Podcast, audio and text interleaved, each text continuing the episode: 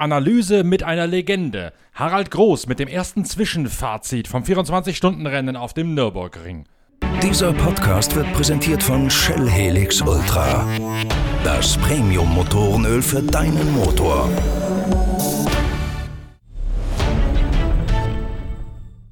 Manuel Metzger hat inzwischen den Mercedes AMG von Black Falcon in Führung liegend übernommen und das Auto dreht momentan ziemlich unangefochten seine Runden an der Spitze des 24-Stunden-Rennens auf dem Nürburgring. Trotzdem ist eine ganze Menge schon passiert und es entwickeln sich bei solch einem Langstreckenrennen üblich jede Menge Geschichten hinter den Kulissen.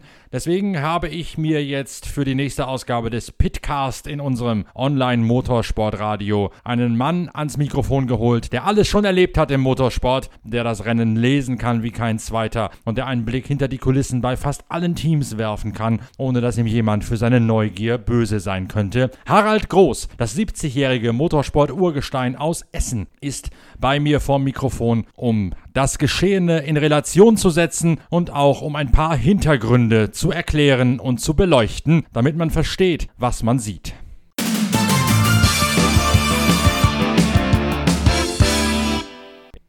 etliche Male das 24-Stunden-Rennen hier auf der Nordschleife bestritten und auch erfolgreich bestritten hat. Wie oft warst du hier?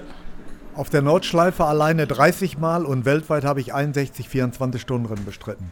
Das heißt, dir kann keiner was vormachen, du kannst genau sehen, was gerade passiert und warum.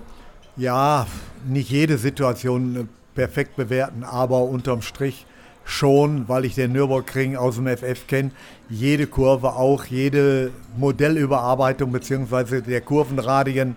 Also da weiß ich schon genau Bescheid. Dann lass uns doch mal kurz einsteigen in die Analyse dessen, was bis jetzt passiert ist. Manuel Metzger liegt auf der ersten Position nachdem er das Auto mit einem, von einem Doppelturn vom anfangs führenden Maro Engel übernommen hat. Dahinter Earl Bamber, der ehemalige Le Mans-Sieger und Sportwagen-Weltmeister in einem Porsche. Die beiden um 25, 26 Sekunden voneinander getrennt. Aber zwischendurch ist eine ganze Menge mehr passiert. Angefangen damit, dass der eigentlich besser klassierte Porsche 911, das Auto, was Kevin Estre an Frederik Makowiecki übergeben hatte, zunächst in Führung gelegen hat, dann allerdings einen Reifenschaden ereilt hat. Und zwar an einer denkbar ungünstigen Stelle, nämlich im Kesselchen. Und von da musste dann das Auto mit einem Platten hinten rechts in langsamer Fahrt zurück zur Box fahren. Mehr als 120 km/h darf man nicht fahren mit diesen Autos, sonst geht der, mehr als nur der Reifen kaputt. Dann werden noch Aufhängungsteile etc. zerfetzt. Das hat Frederik Makowiecki optimal gelöst. Er hat tatsächlich nur den kaputten Reifen wechseln müssen. Bei der Gelegenheit natürlich alle vier Räder gewechselt. Aber trotzdem, der Weg vom Kesselchen mit 120 hier runter zu schleichen, das ist schon eine ganze Ecke. Auf jeden Fall. Also folgendes ist. Die Fahrer sind ja in den Autos auch permanent. Heute haben wir solch hohen äh, Funk überall, in der tiefsten Stelle, an der höchsten Stelle auf der Nordschleife und die werden genau vom Ingenieur über Funk gesteuert und sagen ihm, du fährst nur und so und so schnell rechts auf der Wiese, solange Wiese vorhanden ist, schön und dann passieren keine Schäden. Und so lieber eine Minute oder zwei Minuten länger den Weg suchen, nach Hause zu fahren, keine Beschädigung, keine Karosserieteile sind weggeflogen und er ist wirklich optimal gelöst, wie du schon gesagt hast. Trotzdem hat er durch die ganze Aktion mehr als eine Runde verloren, ist momentan nicht mehr unter den ersten 20. Damit also auch schon wieder deutlich auf der Hinterhand. Das kann der aus eigener Kraft nicht mehr reinfahren. Nein, es war ja eine ungünstige Stelle. Es ist ungefähr die Hälfte, man muss sich mal vorstellen, die Hälfte des Nürburgrings, das sind auf der Gesamtstrecke, sage ich mal, immer noch 22 Kilometer, die er zurücklegen musste. Und die Zeit ist elendig lange. Und ich denke mal, für einen Gesamtsieg kommt er auf keinen Fall mehr in Frage. Vielleicht hat er Glück, unter die ersten zehn, unter die ersten acht zu fahren, wenn alles passt, aber viel mehr wird nicht drin sein. Ich habe mich natürlich drüben in der Box von Mantai kundig gemacht. Die haben den Reifen sich angeschaut oder das, was noch davon übrig geblieben ist. Viel ist dann ja nicht mehr. Und die Analyse sagt, der ist über irgendein Trümmerteil, was scharfkantiges rübergefahren, das den Reifen aufgeschlitzt hat. Das ist hier schnell mal passiert, weil es viele von solchen scharfkantigen Teilen gibt, wenn mal irgendwo eine Unfallstelle oder ein Trümmerhaufen rumliegt. Also Norbert, ich muss dir sagen, es waren ja schon einige Schäden draußen, Berührungen auf der Strecke oder Abflüge einiger Autos. Die Mechaniker bzw. die Streckenposten sind auch sehr bemüht, so die Strecke Besen reinzukriegen, aber immer alles gelingt nicht. Und wenn man rechts und links fährt und diese Carbonteile, die sind so klein und spitz und scharfkantig und wenn man sich da was in die Lauffläche reinfährt, speziell der Michelin-Reifen fährt in diesem Jahr mit einer geringeren Auflagefläche und da hat man sich schnell mal einen Reifen aufgeschlitzt. Aber Gott sei Dank ist ja der Schaden, Makowicki hat es gemerkt, der Reifen war platt. Es kann aber sowas passieren auf der Döttinghöhe bei ca. 250, 260 Stundenkilometer. Und dann ist der Schaden extrem groß. Und so hat er Glück gehabt. Dann fliegt dir das ganze Rad um die Ohren, so wie damals bei Nigel Mansell in Adelaide. Wann war es? 86? Auf jeden Fall. Denn äh, was dann so ein Reifen für Kräfte freisetzt und was da an Karosserieteile wegfliegt und alles. Und die folgenden Autos dahinter, die kommen genauso in Probleme. Und so ist dieser Schaden eigentlich glimpflich ausgegangen. Dann haben wir in der Anfangsphase gesehen, dass zuerst zwei Mercedes AMG vorne gewesen sind. Auf der einen Seite der jetzt immer noch führende, wo Maro Engel am Steuer gesessen hat. Und auf der anderen Seite das gelbe Auto vom HTP-Team, also von Günther Aberer, die Mannschaft, die von Alex Zöchling als Renningenieur begleitet wird. Aber da hat Lance David Arnold enorm viel Zeit verloren im Startturn. Und die Rückmeldung, die ich von unten habe, ist, es gab kein technisches Problem. Es gab auch keinen abweichenden Reifenluftdruck, der das erklären würde, dass die Reifen irgendwann in die Knie gegangen seien. Das sei tatsächlich tatsächlich eine Fahrerfrage gewesen in der Anfangsphase, dass Lance David Arnold nicht so aggressiv gewesen sei wie Maro Engel. Also aus meiner Sicht würde ich das so beschreiben, dass der zweite Porsche enorm Druck gemacht hat und er sich vielleicht die Reifen überlastet hat, die Bremse etwas überlastet hat, vielleicht ein Fäding gekriegt hat, die Hinterachse vom Reifen her, vom Gripniveau in den Keller gegangen ist und dadurch ist er dann langsamer geworden. Das wäre eine Möglichkeit. Insgesamt haben die etwa 90 Sekunden Zeit verloren, bis zwei Minuten sogar. Und äh, sind jetzt momentan wieder auf der vierten Position mit Raffaele Macciello. Das ist der schnellste Mann in diesem AMG GT-Aufgebot, in diesem HTP-Team. Und die Marschroute, die jetzt ausgegeben ist von der Box, wir müssen jetzt Schadensbegrenzung betreiben. Es müssen jetzt jeweils vier Stunden lang die beiden schnellsten Fahrer ins Auto. Also Marcello muss jetzt mal vier Stunden da in der Gluthitze fahren und danach kommt dann für einen weiteren vier Stunden Turn Maxi Götz rein. Vier Stunden ist die maximal erlaubte Stand, äh, Fahrzeit pro Fahrer, da muss er eine Stunde Pause machen. Jetzt wird also da alles auf eine Karte gesetzt, um den Anschluss wieder herzustellen. Ja, auf jeden Fall wird interessant sein. Die Jungs müssen sich natürlich auch äh, alles einteilen, nicht nur Kraftstoffverbrauch. Oder äh, Kollege Abra sagt jetzt, wie du schon sagst, alles auf eine Karte, hopp oder dopp.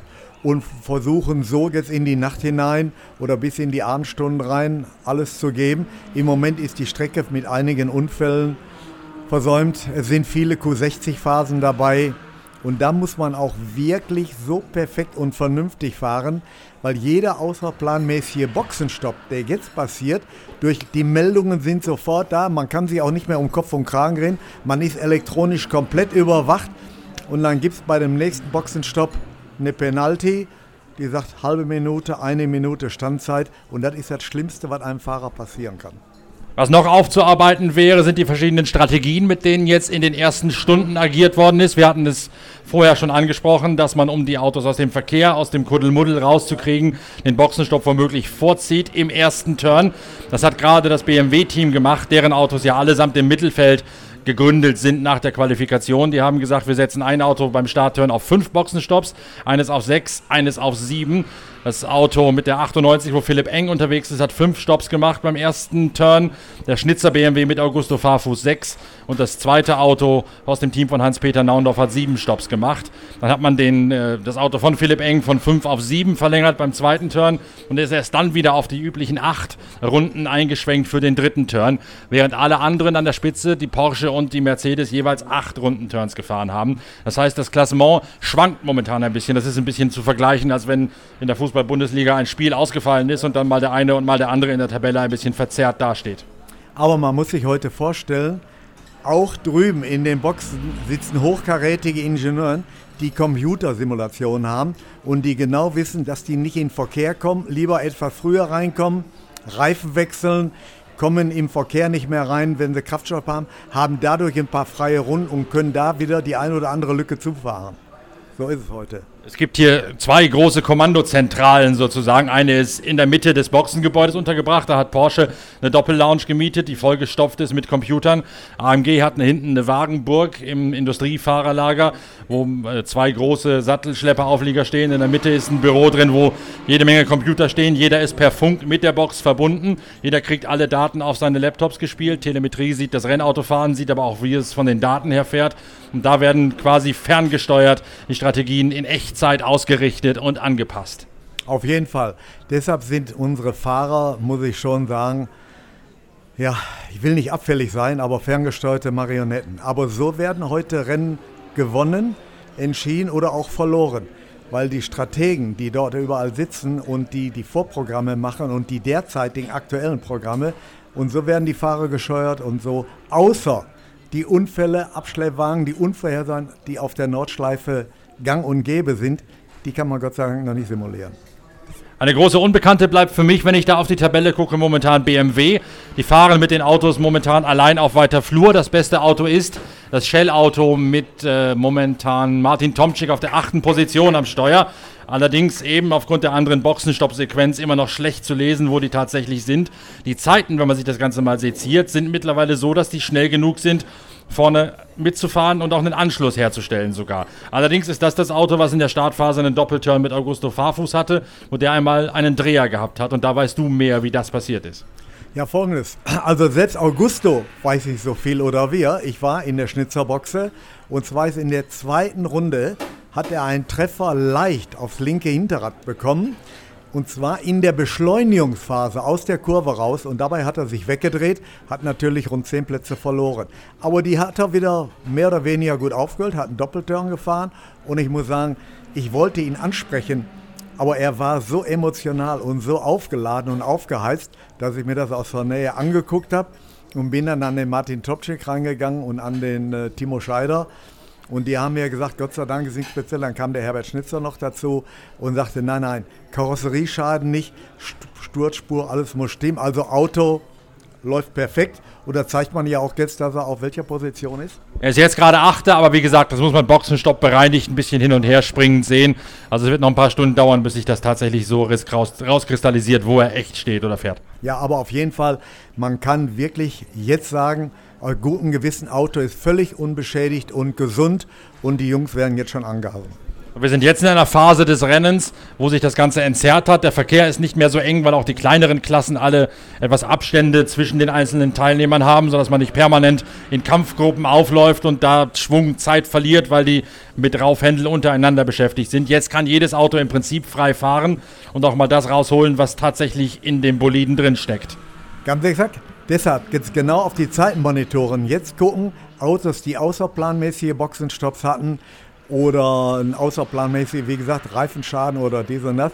Und jetzt kommt das wahre Potenzial in den Abendstunden schon. Die frische Eifelluft dabei hilft den Turbomotoren. Und äh, jetzt werden wohl gleich auch ein bisschen noch die Zeiten purzeln, weil sich das gesamte Feld entzerrt hat, wie du schon gesagt hast. Und äh, die Jungs haben schon die eine oder andere freie Runde. Wir sind noch in einem Bereich, wo alle Reifen gut funktionieren. Man hat ja verschiedene Reifenmischungen hier zur Verfügung. Drei Mischungen für Trockenreifen. Jede ist für einen eigenen Temperaturbereich ausgerichtet, der sich eigentlich ausrichtet an der Asphalttemperatur. Und noch ist man in dem Bereich, wo der Reifen optimal arbeitet. Es wird dann irgendwann einmal kühler und dann muss man versuchen, den richtigen Schritt zu finden, wenn man von der, von der einen auf die andere Mischung, von der etwas härteren auf die weichere Mischung rüberwechselt. Das wird dann das nächste Knifflige für die Ingenieure werden. Ja, aber man geht her, man misst die Asphalttemperaturen, die, die, die Gesamtsituation. Und äh, ich kann nur sagen, alle drei Hersteller haben als Trockenreifen ein Medium, ein Soft und den harten Reifen. Und je nach Temperaturen jetzt. Jetzt wäre es noch zu früh, den weichen Reifen zu fahren, weil der geht nicht über die kompletten 8 Runden Distanz. Der würde 5 Runden hervorragend funktionieren, würde dann aber eingehen. Das heißt, der würde 5, 6, 7, 8 Sekunden langsamer. Der Reifen fängt an zu schmieren.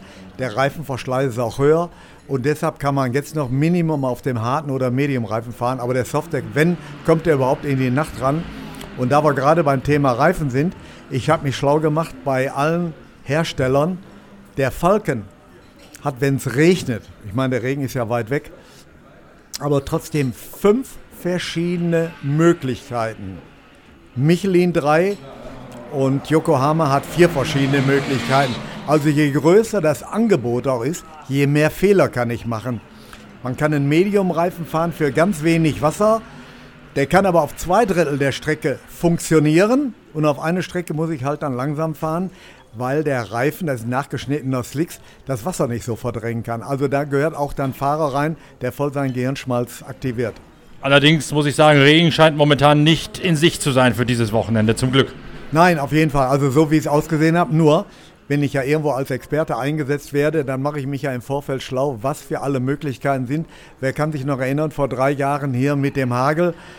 Das Beste war, auf dem Weg zur Hohen Acht, sagt der Jörg Müller, macht euch keine Gedanken, mein Auto ist ganz, ich habe mich nur gedreht, aber ich komme die Hohe Acht nicht rauf. die Straße voller Hagelkörner lag wie, wie im Winter, ja. Ja, ja. Du hast gesagt, du bist auch mal in den Trainingstagen rausgegangen mit Olaf Mantei oder durch Zufall Olaf Mantei an derselben Streckenstelle draußen getroffen. Da könnt ihr natürlich als alte Ringfüchse relativ schnell erkennen, welches Auto wo gut ist und schlecht ist. Und du hast gesagt, da hat der Porsche bei der Traktion schon einen enormen Vorteil. Ja, und. Wo wart ihr? Äh, Schwalbenschwanz-Ausgang. Alleine von der Traktion, von der Bremsen-Eingangsschwalbenschwanz bis Ausgangsschwalbenschwanz bis Gallenkopf waren die Porsche tatsächlich die schnellsten Autos. Von der Beschleunigung, vom Drehmomentverlauf, von allem und die Ruhe. Die Autos sind nicht gesprungen, sondern die Jungs konnten direkt Vollgas geben, Ausgang Schwalbenschwanz, konnten die Geschwindigkeit bis Gallenkopf mitnehmen. Und der Olaf kam noch heute Abend noch rüber und möchte sich da seine eigenen Autos angucken. Trotzdem sieht es momentan so aus, als würde Mercedes das Rennen von der Spitze aus naja, kontrollieren ist ein bisschen früh gesagt, aber Manuel Metzger, ein ausnehmender Experte hier auf der, auf der Nordschleife, der fährt im Prinzip keine anderen Rundstreckenrennen, außer nur jeweils die VLN, also die angeschlossene Meisterschaft und die Quali-Rennen und das 24-Stunden-Rennen. Der hat das momentan an der Spitze ziemlich locker im Griff. Der kommt in etwa vier Minuten wieder vorbei hier bei Start und Ziel und hat damit eine gute halbe Minute Vorsprung auf Earl Bamber, den Neuseeländer im Porsche. Und dann René Rast im besten der Audi auf Platz 3 vor Raffaele Marcello, dem gerade angesprochenen Mann, der jetzt Attacke machen muss im nächsten der Mercedes im gelben HTP-Auto. Ist das für Mercedes jetzt schon im Verwaltungsmodus? Ich glaube, jeder Hersteller schickt ein Auto an die Front, weil ich habe nicht komplett mitgekriegt, wie der René Rast mit dem Landaudi auf einmal von P15, P16 äh, da sich nach vorne gespült. Das kann ich dir sagen. Die haben dasselbe gemacht wie BMW. Die haben den ersten Stopp vorgezogen bis auf die fünfte Runde und dadurch war der auch ganz vorne drin. Und jetzt fährt zwar auch René Rast oder das Auto von Rast wieder diese acht Runden-Turns, aber die haben halt auch das erste Mal einen fünf Runden-Turn gemacht und sind deswegen auch nach oben gesprungen. Also auf jeden Fall Spannung ist auf jeden Fall angesagt. Die nächsten Stunden jetzt bei dem traumhaft schönen Wetter. Die Temperaturen werden kühler, die Geschwindigkeiten bleiben, beziehungsweise die Rundenzeiten oder werden sogar noch etwas besser, je nachdem, welche Reifen man dann fährt, bis in die Nacht rein. Und äh, ich hoffe, dass viele, viele Autos gesund bleiben.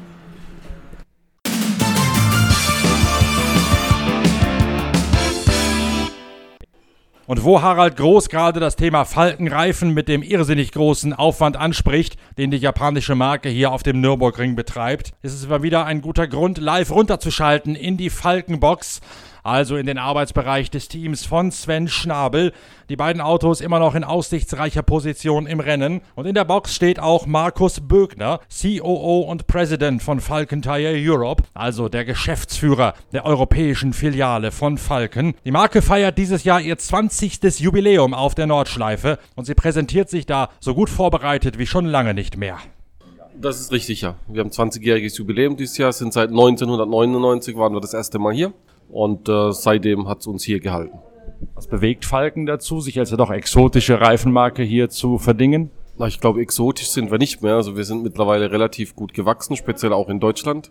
Und äh, die grüne Hölle ist halt für uns was ganz Spezielles. Ja, das ist ähm, die Rennstrecke ist was Besonderes, der Anspruch an die Reifen ist was Besonderes und äh, an das Team, an die Fahrer, das ist komplett was Außergewöhnliches die ganze Atmosphäre um die Strecke herum ist was Außergewöhnliches und das bewegt uns immer wieder hierher zu kommen. Ne? Ist das eine reine Imagegeschichte oder ist auch ein Techniktransfer von den Erkenntnissen, die Sie hier sammeln mit den speziellen Reifen für die Serienprodukte ein Thema? Also es ist natürlich eine Imagegeschichte auf der einen Seite, weil wir sind natürlich auch Sponsor, haben unser eigenes Team, wir haben unser eigenes Falkenwerksteam hier und äh, es ist aber auch äh, ein Transfer der Technik Äh, es werden Dinge hier erforscht und ausprobiert, die in die Mischungen hineinkommen, in den Reifen, die dann später auch für die Straßenreifen übernommen werden, ja. Das geht tatsächlich so, obwohl man hier mit Slicks, also mit profillosen Reifen fährt und auf der Straße logischerweise nicht. Das eine hat mit dem anderen eigentlich wenig zu tun, weil es geht um die Mischung an sich. Was ist denn im Gummi drin? Und äh, darum geht's eigentlich. Ob der jetzt einen Grip hat, ob da ein Profil drauf ist, ob das ein Slick ist, ist eigentlich unwichtig. Gibt's hier für dieses Jahr neue Rennreifen? Wir haben jedes Jahr neue Rennreifen, die werden mittlerweile auch homologiert hier und äh, jedes Jahr werden die neu entwickelt über das ganze Jahr hinweg und äh, weiterentwickelt. Man muss ja verschiedene Mischungen fahren, drei Stück bei Trockenheit, die zur Verfügung stehen, die man theoretisch auswählen kann. Kommen bei euch alle drei zum Einsatz? Das hängt rein vom Temperaturfenster ab und äh, wird dann zusammen mit äh, dem Team und den Fahrern entschieden. Grundsätzlich haben wir Soft, Medium und Hard und hängt rein von den Streckentemperaturen ab, äh, was dann äh, im Temperaturfenster zum Schluss sein wird. Was sind die größten Herausforderungen für einen Rennreifen hier? Ist das Konstanz über einen Turn oder ist das Peak Grip? Ja, das ist genau das Interessante hier. Es ist eigentlich die Anforderung, alles zu haben, alles zu können. Ne? Du hast komplett, komplett äh, verschiedene ähm, Grip-Ansprüche. Der Asphalt überall ist komplett unterschiedlich, die Kurvenverhalten sind unterschiedlich. Manchmal ist es so, dass es auf der einen Seite regnet, auf der anderen Seite trocken. Du hast hier, ich sage immer, die eierlegende Wollmilchsau, die du produzieren musst, was natürlich nicht geht. Also es ist auf der einen Seite ein Kompromiss, aber genau das ist das Spannende für einen Reifenhersteller, dass der Reifen so viel können muss, wie es nur geht. Michelin hat jetzt für dieses Rennen eine neue Variante gebracht mit einer etwas dünneren Gummiauflage. Haben Sie auch solche Tricks in petto? Wir haben keine Tricks, wir fahren nur Rennen. Die Reifen halten über die Distanz, egal wie heiß es wird. Ist es ganz klar abgrenzbar, wann man welche Mischung fahren muss? Oder gibt es da irgendwelche Brücken, dass der eine in der einen Temperatur nicht mehr und der andere noch nicht funktioniert? Ist das ein Risiko, was man auf, speziell auf so einer Strecke wie hier immer mittragen muss? Das Risiko hast du. Also wir haben keine überlappende wirkliche Temperaturfenster. Das ist natürlich äh, manchmal ein Problem, weil wenn du aus dem einen Temperaturfenster hinausfährst und äh, du mittel in deinem Stint von acht oder neun Runden bist, dann ist das dann teilweise schwierig. Ähm, also daher auf jeden Fall äh, nichts Überlappendes bei uns und das ist ein gewisses Risiko dabei, ja. Das Team von Sven Schnabel, was die Falkenautos einsetzt, ist das einzige GT3 Top-Team, was zwei verschiedene Fahrzeugfabrikate an den Start bringt. Heißt das auch zwei verschiedene, völlig verschiedene Reifentypen? Das sind keine völlig verschiedene Reifentypen, es sind äh, ähnliche Reifentypen, die dann auf das Fahrzeug entsprechend abgestimmt sind.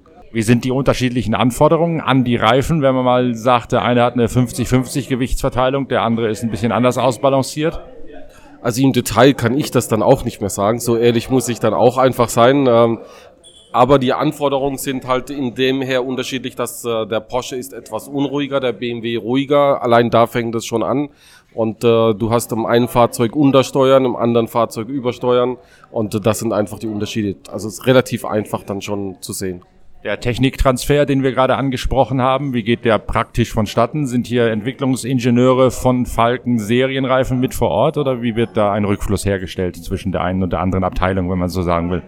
Natürlich ist äh, unser Chefentwickler von Europa, der ist hier, aber ehrlicherweise wird hier vor Ort nichts transportiert das wird nach den Rennen, die Erkenntnisse werden ausgewertet, das wird über Computer gemacht und äh, geht dann über die administrativen Abteilungen wieder in die Entwicklung hinein. Wie lange dauert es, bis so eine neu gewonnene Erkenntnis hier auch umgesetzt werden kann für einen Straßenreifen? Das hängt von den Kosten ab.